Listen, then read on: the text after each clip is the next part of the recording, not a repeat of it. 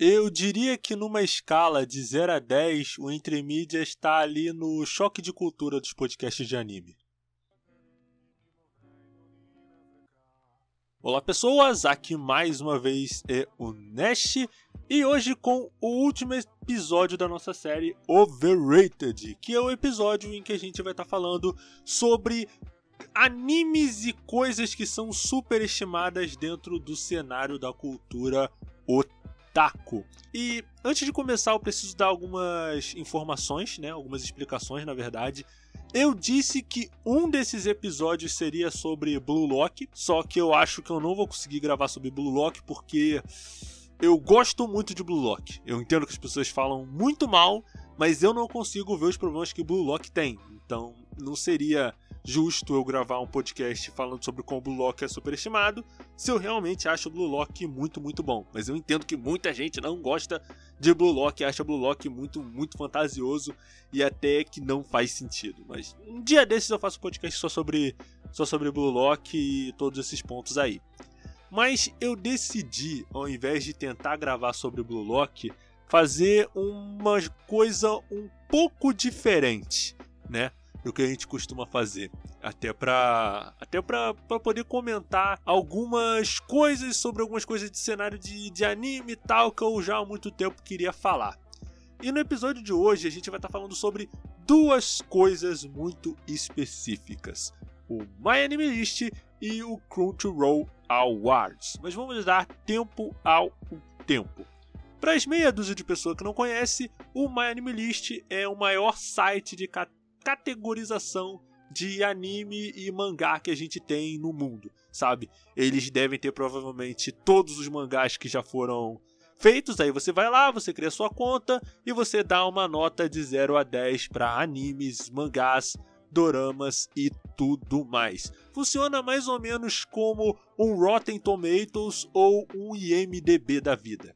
E assim, eu muita gente utiliza o My Anime List como uma base para poder dizer se um anime é bom ou não. Isso é uma coisa que você vai ver bastante, é, principalmente quando você vai fazer lista de melhores animes, sabe? Baseado no My Anime List. E eu sinto que essas coisas de categorias, não só do My Anime List, mas de sites no geral, eles costumam incorrer em alguns problemas. É meio complicado você usar essa base para poder para poder definir se um anime é bom ou ruim.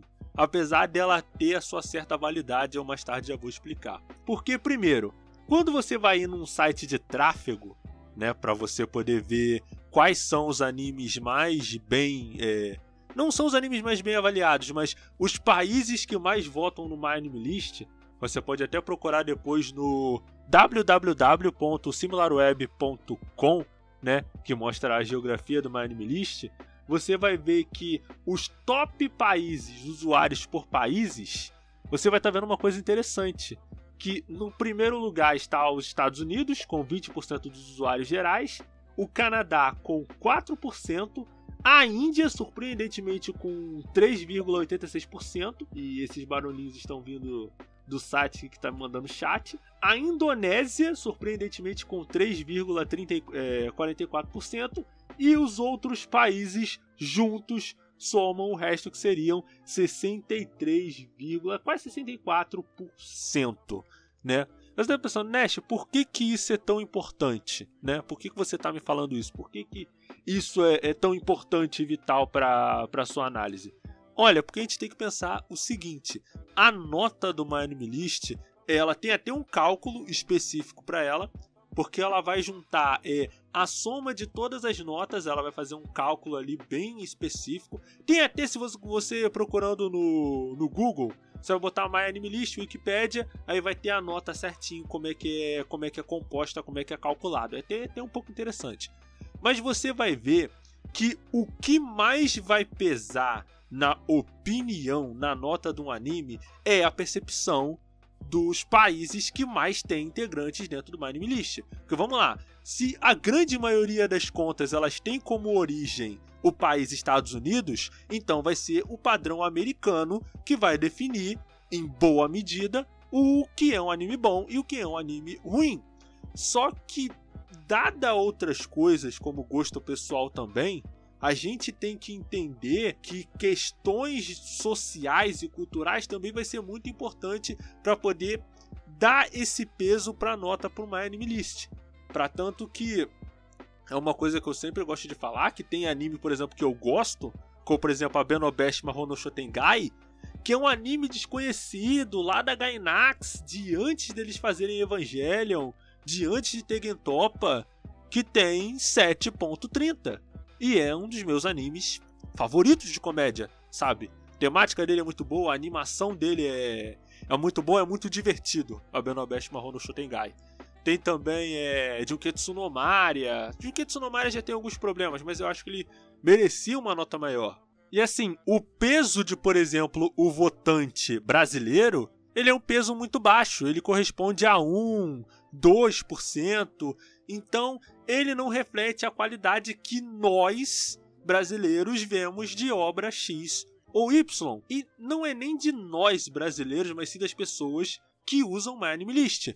Porque muita gente não usa o My Anime List. Então, assim, não é uma visão baseada na nota geral de, do público inteiro, mas sim do público que usa o My Anime List e usa a nota né? E vai notando lá os seus animes e tal e tudo mais. Fora que a gente sabe que tem uma coisa que tem as duas máfias, que é a máfia do Fullmetal e a máfia do Gintama. Que sempre quando um anime vai bater uma nota maior que Fullmetal, que é o anime mais bem avaliado, que se eu não me engano é Fullmetal e Gintama, os animes mais bem avaliados no Anime List, assim, eles tipo, eles fazem novas contas para poder eles poderem fazer a nota do anime subir de novo. Então isso cria a sensação de que aquele anime é reconhecido universalmente como o melhor anime de todos os tempos, sendo que em boa medida isso acaba não sendo muito verdade. E a gente pode até expandir para uma coisa um pouco mais geral, que era até uma coisa que eu estava conversando hoje, né, com a esses dias com a Eve do, do do antigo All Incast. E cara, a gente estava conversando muito sobre essa questão de que boa parte da comunidade de anime e mangá eles baseiam muito a discussão em basicamente isso é bom, isso é ruim, sabe? E se algo é bom, ele merece ser celebrado e se algo é ruim, ele não merece ser sequer discutido, sabe? Entra muito naquela coisa de, ah, você tá vendo coisa de não tem, um anime é só muito ruim, isso e aquilo. E assim, esse, esse binarismo do bom e ruim, isso acaba meio que. É, meio que resumindo muito o debate e nivelando muito a discussão para baixo. Porque assim, muito mais do que algo ser bom e ruim, você também tem que entender as discussões que aquele anime mangá quer propor e também como aquele anime mangá ele vai te impactar na sua vida de forma pessoal, porque querendo ou não, quando você vai receber uma história, seja ela filme, série, qualquer coisa que seja, não basta só o contexto que ele foi criado no seu país de origem, seja Japão, Estados Unidos, Coreia, Rússia, sei lá mas também tem o contexto que você tem no seu dia a dia e vão ser esses contextos que vão se comunicar. Até para você entender por que, que aquela obra, apesar dos problemas que ela tem, é algo que vai se comunicar com você de forma muito pessoal. Entendeu? Então, quando você vai para esse binarismo de bom e ruim, primeiro a gente tem que ver o seguinte, tá? É bom e ruim Segundo o quê? Critérios estéticos, critérios narrativos, critérios de relevância? Porque, por exemplo, você tem obras que tem uma história completa, certinha, um design bom, mas ela não vai ser, não vai ser tão bem avaliada quanto uma obra que tem um roteiro questionável, uma história idem, mas tem um fandom tão, tão grande que ele pega a nota no Anime List e sobe lá nas estrelas, sabe? Então, até, até essa questão de fandom você tem que medir quando você vai analisar dentro do My Anime List, sabe? É um exemplo muito bom, eu sempre gosto de citar isso porque é um dos meus podcasts favoritos, que é o Tassogari Otome. Tassugari Otome, ele é um etizão e tal e tudo mais, tem fanservice. Mas a partir desse fanservice, você consegue discutir muitas questões de identidade, de como a visão, de como as pessoas veem a. Assim, é um, é um rolê. É mais denso do que vocês imaginam. No, no podcast lá eu explico melhor, mas se eu tivesse que resumir, eu diria que esse anime aborda muito como a forma como as outras pessoas nos veem acaba moldando a forma como nós nos comportamos e como nós mesmos nos vemos. Isso fica muito claro na Yuko, principalmente que é a protagonista da história junto com Tate, né? Junto com Tate. Infelizmente tem o Tate, né? Mas enfim, escuta lá o podcast que tá muito bom. Tá muito bom o podcast sobre Tatsugari Otome. E tem esse podcast, tem também o Tune Bio, que pelo menos a primeira temporada eu acho o melhor anime da Kyoto Animation. Disparado, disparado. Melhor que Hibike, melhor que Freeze, é, Free, melhor que Kobayashi-san. Pra mim é o melhor, disparado o melhor de todos. Mas, segundo o Anime List, ele não é, entendeu? Então isso vai muito da opinião, eu não diria só da opinião pessoal, mas também vai muito do critério que a gente usa pra anime, sabe? Eu penso nisso muito naquela época que você tinha a treta do Eizouken, que as pessoas falavam que o Eizouken era um anime muito, muito feio, sabe? Alguma parte do público otaku, mas assim, o que, que é o padrão de beleza, sabe? A beleza, tipo, é algo que você consegue definir apenas como um padrão estético muito específico? Que, por exemplo, Eizouken, o design das personagens não é aquele designzinho fofinho, bonitinho, sabe? Foi até um padrão que a Kyoto Animation ajudou a consolidar, mas quando ele, tipo, é, Eizouken, ele tem um design muito bonito, animação muito bonita, sabe? O outro anime que também é assim é o Osama Ranking. O Osama Ranking ele tem esse design mais cartunesco, eu diria, e mas assim, tem um propósito, porque boa parte do, do feeling que o Osama Ranking tem é aquela coisa mais de histórias é, de, de histórias, de contos de fada e tal, essa coisa mais fantasiosa, não fantasiosa no sentido que você vai ter de Sekai, daquele mundo medieval genérico, blá, que tem sempre que tem sempre elfo, que as elfas ou, ou é loira e peituda, enfim, né? Eu não vou dar o meu meu rage em Isekai agora. Vai ter um outro momento que eu vou fazer isso aí, mas não vai ser hoje não. E, mas o Osama Ranking, ele é muito mais uma é muito mais uma fantasia, sabe? Uma fantasia muito mais baseada em contos de fada e tal e tudo mais. Né? E ele tem um design que ele foge desse padrão que a gente tem hoje.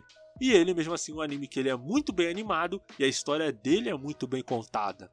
Então, às vezes a gente se foca muito, não, isso tem que respeitar um padrão. Isso tem que ser o padrão FIFA de animação, no contrário, é um lixo. E esquece de pensar em, ok, tá, ele tem esse design meio ruim, mas por que ele tem esse design? Por que a escolha de design foi feita assim? Ele tá querendo transmitir alguma coisa, algum feeling? E também, sobre essa questão de padronização de design, a gente também tem que entender o seguinte: não é porque o design vai seguir o padrão da indústria que ele vai ser bom. Prova disso, e já vai lá eu de novo fazer hate em Sekai, você vai ver que tem dezenas de Sekai que tem aquele designzão genérico pro mesmo protagonista. Cara de trouxa, cabelo preto, liso, sabe? Coisa estilinho Kirito, né? Que em parte o Sword Art Online ajudou a consolidar esse tipo de design específico que a gente tem hoje em dia, né? E isso às vezes, até quando você vai pegar desenhistas que têm um alto padrão, porque uma coisa que acontece bastante, você vai perceber isso principalmente quando você vai ler os, o, o Jojo Leon, né, a parte 8 de Jojo, e o mangá de One Punch Man, é que um problema que desenhistas que, que assim, que alguns desenhistas acabam tendo, que eles tentam fazer um desenho tão esteticamente bonito que eles acabam fazendo sempre o mesmo rosto, sabe? Você pega, por exemplo, vamos pegar, por exemplo, o One Punch Man. Se você for pegar o rosto do Saitama, Saitama é modo sério, tá? Vamos deixar isso bem claro. E comparar com o rosto do Genos, e comparar com o rosto de, vamos colocar aí, o, o Sony, Sonic, não, é... O Metal Bat, se você recortar e botar só o rosto, você vai ver que vai ser a mesma coisa, entendeu? O design pode até ser muito bonito, mas o rosto, ele acaba sendo tão idêntico que acaba às vezes excluindo essa estilização, sabe? É uma coisa que assim, você vai ver isso em One Punch, você vai ver isso é, no, Steel, no principalmente do Steel Ball Run pra frente, que o rosto, que assim, por mais que o desenho do Araki tenha evoluído, o rosto dos personagens parece igual algumas vezes, tá ligado? Você vai ver isso também no vai ver isso também no cara que no autor de de Rainbow Nisha Rokubo no Shitinin, que tem que ele fez outros mangás como Bestiários, Idealt, você vai ver que o rosto dos personagens é sempre muito, muito parecido. E aí tem outras obras, você vai pegar obras específicas, tipo Skull Live, Skull Live, não, Love Live e tal, tipo, as personagens elas têm o mesmo rosto, sabe? Se você tirar o rosto dela do, do corpo, você não consegue distinguir qual é qual, sabe? Por quê? Porque ele quer apelar tanto para um estilo, uma marca específica de padrão, que às vezes acaba tornando o desenho esteticamente mais pobre. Eu diria que esteticamente menos interessante, vamos colocar assim, entendeu? E isso é um valor que você também tem que medir. Será mesmo que essa qualidade estética que está sendo buscada, ela pode ser considerada 100% boa, entendeu? Então entra muito nessa coisa de, de, da, de boa parte da comunidade ela dar é, preferência por certos fatores específicos, valores específicos e achar que esses valores eles são absolutos e que só eles importam sabe? Para medir uma obra e botar na caixinha do bom e na caixinha do ruim. E ignora todo o resto. E assim, eu não tô dizendo que ah, as pessoas estão proibidas de fazer isso. Mas quando você resume todo o debate a isso, a só isso, acaba nivelando a coisa toda para baixo. E é até meio desgastante. Eu, eu tava conversando isso aí, foi até Caive mesmo. Que às vezes é mais interessante você debater outras questões de anime e mangá com gente que não é consumidora assídua nisso, sabe? Não, não vê mangá e anime com tanta frequência. Parece que assim, é um debate que é mais interessante. Porque parece que a gente. Parece que a comunidade otaku é uma. Uma biosfera, não. É um ecossistema, vamos colocar assim, que foi sendo criado e foi sendo é, reforçado muita coisa que acaba tornando a mente do, do público uma coisa muito fechada, não consegue se abrir para outras visões, para outros modos de ver e de enxergar certas obras. E assim, às vezes é até muito frustrante quando você tenta propor uma propor outras visões dentro de anime e mangá. Isso, em parte, vem muito da produção. E veja bem, eu não tô querendo dizer que o cara que produz conteúdo de anime apenas ranqueando bom e ruim, eu não tô dizendo que isso é errado, que isso não pode fazer, ou mesmo que isso é imoral. Mas essa produção de conteúdo focada apenas no olha, isso aqui é bom, isso aqui é ruim, sabe? Basicamente aquela guia de consumo acabou criando um público que vai enxergar as obras apenas por esse viés. Infelizmente, é o que acaba acontecendo em boa parte das vezes. Isso, assim, não vai só pro público de anime, público nerd geek em geral, sabe? Com jogos, com séries, com filmes de super-herói e tal, acaba focando muito nisso. Ah, isso aqui é bom, isso aqui é ruim. Sabe, é basicamente guia de, de consumo e, e tal e tudo mais. E isso acaba culminando muito nisso que eu já falei do Anime List. Às vezes, uma obra ela tem um valor X, se a gente for considerar apenas os, os pontos base, animação, direção, é, enredo, construção de personagem, de character design e tal. Mas aí, tipo, às vezes por causa de um detalhe que a comunidade não gosta, ou de um único detalhe que às vezes se sobressai acima de todas as outras coisas, acaba fazendo aquela obra subir, subir, subir dentro da nota e ela ter uma qualidade que ela de fato não tem. Entendeu? Mas eu tô dizendo que esses critérios técnicos não são importantes?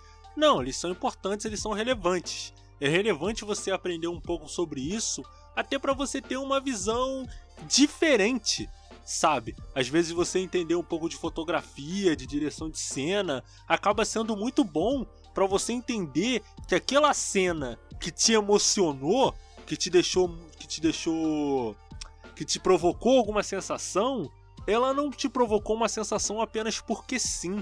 Ela te provocou uma sensação porque foi empregado uma técnica ali, sabe? Um uso de câmera diferente, de som, de direção, de storytelling. Tipo, ter essa visão mais apurada vai te ajudar a ter um outro aproveitamento da obra.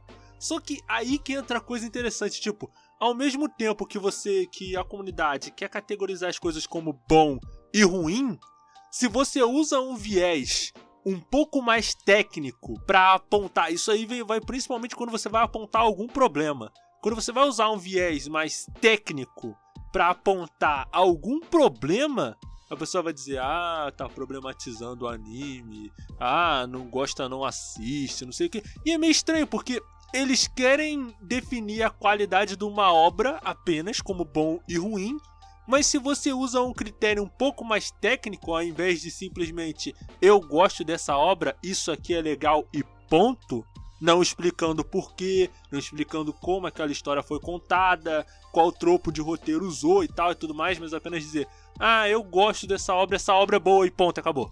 Isso, entendeu? Ah, entendeu? É, assim, é, é, complicado. É, entra até numa coisa que, que entra muito nessa questão de análise narrativa principalmente, sabe? Você vai apontar que tal obra tem algum problema, não consegue construir muito bem o personagem. Aí já vem o fandom falar assim: ah, eu discordo de você, você tá falando merda, não sei o que, não sei o que lá. Aí você pensa: tá, ótimo. Por que você discorda? Que contraponto você tem para falar? Entendeu? Aí a pessoa fica muda ou começa ou começa a te xingar. A gente vai, a gente vai começar a entrar em questão de tribalismo e tal, e tudo mais, isso acaba indo às raias de uma coisa muito, muito perigosa, sabe? Muito de uma agressividade que a gente tem principalmente no ambiente online mesmo, sabe? Eu até falo que recentemente eu gravei um videozinho, né, falando sobre sobre a questão de personagens tomarem ações questionáveis e o problema que existe em você tentar transformar esse personagem, esse vilão, numa vítima apenas, sabe? E não entender o peso das ações dele. E aí teve um monte de gente falando merda na minha cabeça, falando, ah, porque anime, tirar coisa de anime que nunca. de situações que nunca vão acontecer, não sei o que, eu não quero pensar. Assim, é uma coisa que eu, que eu fico particularmente puto. Porque, ok, tá, você, tá bom, você pode fazer a sua escolha de não pensar no que você tá vendo, mas você dizer que as outras pessoas não podem pensar e que isso te incomoda, sabe? É de uma, é de uma mesquinhez que particularmente me deixa muito, muito puto, sabe? Essa coisa dessa, de, de, dessa, dessa mesquinhez e dessa coisa que acaba no fim do dia sendo só um argumento vazio, sabe? E, é, e entra muito nessa coisa que, ao mesmo tempo que quer categorizar algo como bom e ruim, é, os argumentos caem sempre numa coisa muito pobre, sabe? Aí é até desgastante de você de você debater sobre, porque não é produtivo falar sobre isso. Porém, o problema não é só no My Anime List. Muito provavelmente esse ano de 2023 já deve ter saído a lista do Crunchyroll Awards, que é uma que é uma premiação que a Crunchyroll faz listando os melhores animes, melhor direção, melhor drama, melhor comédia e tal e tudo mais. E assim, sendo bem sincero, e a gente tem que deixar isso bem claro, o Crunchyroll Awards, assim como qualquer outra premiação, parte de lobby. Mas Nash, o que você está falando? Ó, vamos pegar o próprio Oscar como base. O Oscar, essa premiação dos melhores filmes, dos melhores, dos melhores filmes em cada categoria. Assim, é uma votação deles para eles mesmos, entendeu? Ele não vai refletir exatamente, e vamos deixar isso bem claro que eu vou explicar mais tarde, não reflete a priori a opinião do público ou mesmo a opinião dos críticos. Porque assim, existe para tanto que quando um filme ele tá em cartaz, as, os próprios estúdios, eles pagam para os atores ficarem fazendo é, ficarem fazendo caravanas em programas de TV, de televisão americana, principalmente, para divulgar o filme, para dizer, olha, o filme está em cartaz, não sei o que, não sei o que lá. Então tem muito lobby em cima da premiação do Oscar. Para tanto que é famosa a história de que no ano que o Cavaleiro das Trevas saiu, o Cavaleiro das Trevas, você pode até chegar e dizer: "Ai, o Batman Cavaleiro das Trevas não é o melhor filme de super-herói de todos os tempos". Ótimo. Se você me conseguir me convencer que não é, eu tô aberto a isso. Eu acredito que é o melhor filme de super-herói de todos os tempos. Mas se você conseguir me convencer que tem um filme melhor que esse, tá bom, ótimo. Muda a minha opinião, mas para mim não é. Mas é inegável que no ano de 2008 Batman, o Cavaleiro das Trevas, foi o melhor filme daquele ano. Agora eu te pergunto, ele ganhou o Oscar? Não, não ganhou o Oscar. E todo. E, e, é um, e é quase que. Assim, ele tinha que ter ganhado aquele Oscar aquele ano. Que foi o melhor filme daquele ano. Mas ele não ganhou. Entendeu? Até a coisa de, de, de caso recente, de, por exemplo, um filme. Eu acho que foi até no ano que saiu Klaus. Aí o filme que ganhou como melhor filme foi um filme da Pixar, que eu não tô lembrado qual que é agora, sabe? Mas Klaus que tinha que ter ganhado o Oscar de melhor animação naquele ano, entendeu?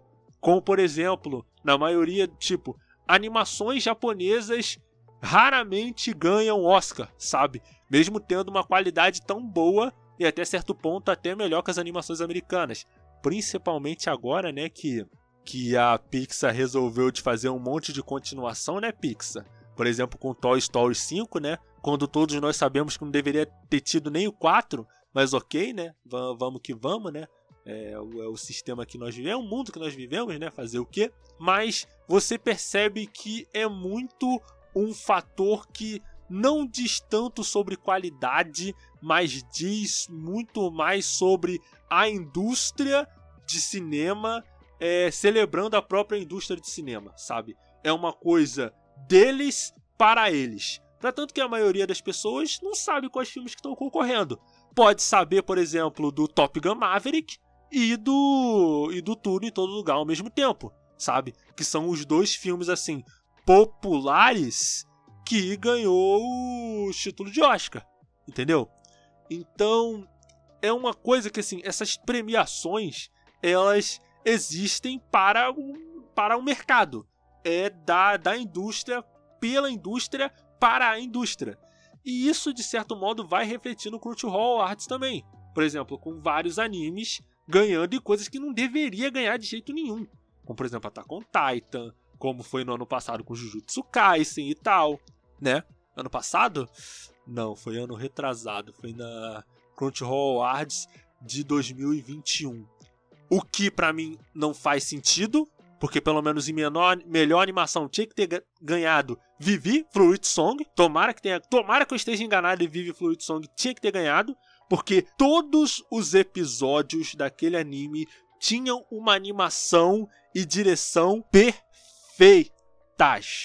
Na história, você pode até dizer que tem umas coisas já meio batida, mas em termos de produção de animação, cada episódio parecia um filme. Era, era algo assim que beirava o, o impressionante, sabe? O nível da animação, da fluidez das, das cenas de, de luta usando plano sequência, era um bagulho muito, muito absurdo, entendeu? Muito, muito absurdo. E não ganhou, não ganhou a maioria das outras das, é, das outras categorias, entendeu?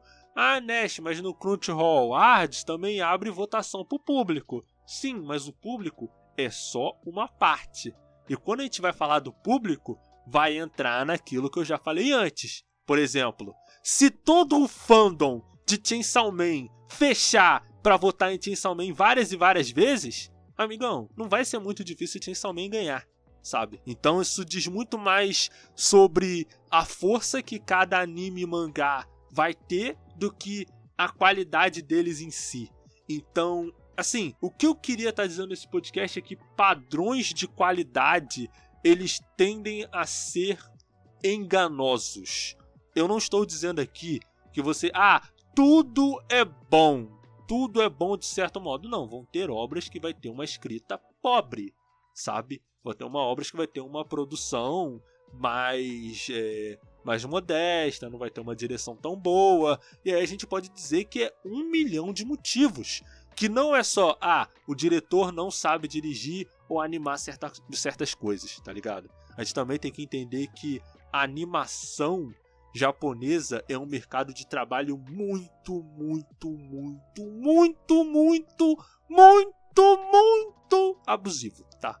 Muito abusivo. Tem até um anime, eu sempre gosto de citar esse anime, Shirobako, porque, primeiro, é um anime muito bom e ele mostra essa realidade da produção de anime como nenhuma outra história mostra.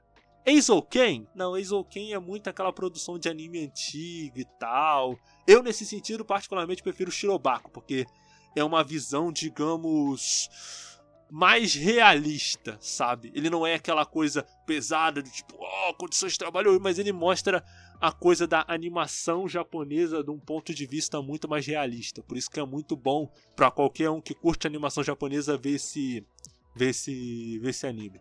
Fora que ele é muito bom, a qualidade dele é muito boa. Mesmo ele sendo um anime de 2012, mais ou menos. Mas aí você pode me dizer, então, Nash, eu não posso ter um padrão crítico? Quer dizer que essas premiações elas são só balela e lobby? Não, elas não são só balela e lobby. Mas você tem que entender que também tem o lobby no meio dessas obras.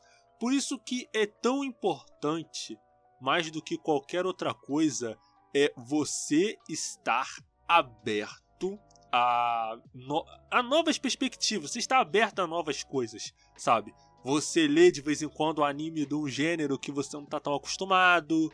Você de vez em quando vê um filme assim, um pouco mais eu não diria um filme cabeça, mas eu diria um filme. Assim, de repente você vê um filme mais antigo, ou um filme que não tá tanto no mainstream, sabe? Até para você ter uma ideia melhor. E digo mais, é até importante que você veja filmes e assista séries e animes e tal de uma qualidade, às vezes até um pouco mais questionável. Ruim mesmo. Porque assim, se é até uma coisa que um autor famoso disse, mas aí eu não vou citar porque eu não, não lembro agora de cabeça quem era, mas se eu tivesse que se eu tivesse que chutar Chutar, tá, gente? Não, tô, não dou certeza. Mas se eu tivesse que chutar, eu diria que quem disse isso foi o Alan Moore. Eu acho. Creio eu, né? Creio eu. Isso é um chute só. Mas mesmo que não tenha sido ele, é uma, é uma coisa um question, é uma coisa válida. Você precisa assistir essas obras, às vezes, de uma qualidade até meio questionável, porque se você não assistir algo ruim, você não vai ter uma ideia, uma noção do que é bom e do que é ruim, entendeu? É até uma coisa que alguém me disse uma vez que você nunca pode indicar como primeiro anime para uma pessoa assistir Full Metal, Alchemist Brotherhood. Porque assim, o nível de, de Full Metal Brotherhood é tão alto que a pessoa vai querer que todo o anime bata aquele nível. E você vai ver que outros animes não vão, não vão bater aquele nível, aquele nível tão alto. Então você começa recomendando aquelas obras que elas são boas, mas que elas representam obras de entrada, vamos colocar assim, assim, são obras simples, fáceis de compreender e tal e, e tudo mais, sabe? Não dá para recomendar, por exemplo, não daria para recomendar, por exemplo, Kimetsu, mas é estranho, né? Porque Kimetsu é uma obra que faz mais sucesso com gente de fora do nicho do que gente de dentro do nicho de anime e mangá. Mas enfim, voltando ao raciocínio que eu tenho. É importante você, de vez em quando, vamos deixar isso bem claro, sabe? Porque a nossa vida é corrida, então não dá para você ficar perdendo o seu tempo o tempo, o tempo todo só vendo anime e mangá ruim. Mas é importante você ter um, ter uma, uma visão ampla de obras de narrativa até para você ter uma visão mais rica, sabe? Não vamos falar nem de coisas que são boas ou que são ruins, mas tente ler livros, por exemplo, de é, manhwas, por exemplo, mangás coreanos, é, mangás de outros gêneros, horror e tal e tudo mais. livros, é, livros de autores latino-americanos, africanos e tal, às vezes até brasileiros. Eu sempre gosto de bater muito nessa tecla que a literatura fantástica brasileira é um bagulho muito absurdo de maneiro. Muito absurdo. Até mesmo de mangás que, assim, são lançados lá na Coreia e a gente aqui não vê e não dá valor. Entendeu? A gente fica tão focado em. Não, só vou ver anime, só vou ver mangá, só vou ler isso aqui, só vou ler isso aqui, só vou ler isso aqui. E acaba fechando a sua visão para outras coisas e para outras vivências, vivências. Tipo, acaba fechando naquele seu mundinho e você por se fechar nesse seu mundinho, você tem opiniões tão intransigentes que você acaba virando uma pessoa de cabeça fechada, sabe? Talvez seja o a reflexão final que eu boto nesse nesse último episódio do, do Overrated, sabe? Essa reflexão de que as obras, elas podem ser boas, elas podem ser perfeitas, mas a, as obras elas podem ser mais do que perfeitas. Elas podem ter uma experiência significativa na vida das pessoas, podem falar de temas relevantes, pode mexer com seu mais íntimo e falar de coisas que você às vezes acha que ninguém vai te entender, que ninguém vai tocar no vai tocar nos seus sentimentos e vai falar com você porque ninguém consegue te entender. E às vezes uma obra de ficção ela consegue mexer com você e falar com você coisas que você nem sabia e mexer com sentimentos que você nem sabia que tinham. E esse potencial que a ficção tem é algo que eu sinto que acaba ficando diminuído quando você simplesmente tenta taxar algo de bom ou ruim. E eu acredito de verdade que as obras podem ser muito, muito mais do que isso. Eu agradeço a você que está ouvindo esse podcast de manhã, de tarde à noite. Aviso final muito importante. Depois desse episódio vai estar tá começando a série Vamos de Música segunda temporada, em que nós vamos falar de Boot the Rock, Detroit City Metal, Nana e Given, né? Ser quatro animes de rock ali né? Talvez eu faça algum outro episódio avulso, aleatório sobre outros animes de outros gêneros musicais, mas eu acredito que por enquanto vão ser só esses quatro animes. Então eu agradeço a você que está ouvindo de manhã, de tarde, à noite. Lançamos podcasts novos todas as sextas-feiras ao meio-dia nos agregadores de áudio Anchor Spotify e todas as sextas-feiras às 8 horas da noite em Rádio The Hero Acesse lá que tem artigos de vários tipos, cultura pop, geek, J-rock e tudo mais. Aqui é o Nash, tem uma vida longa e próspera. Até a próxima.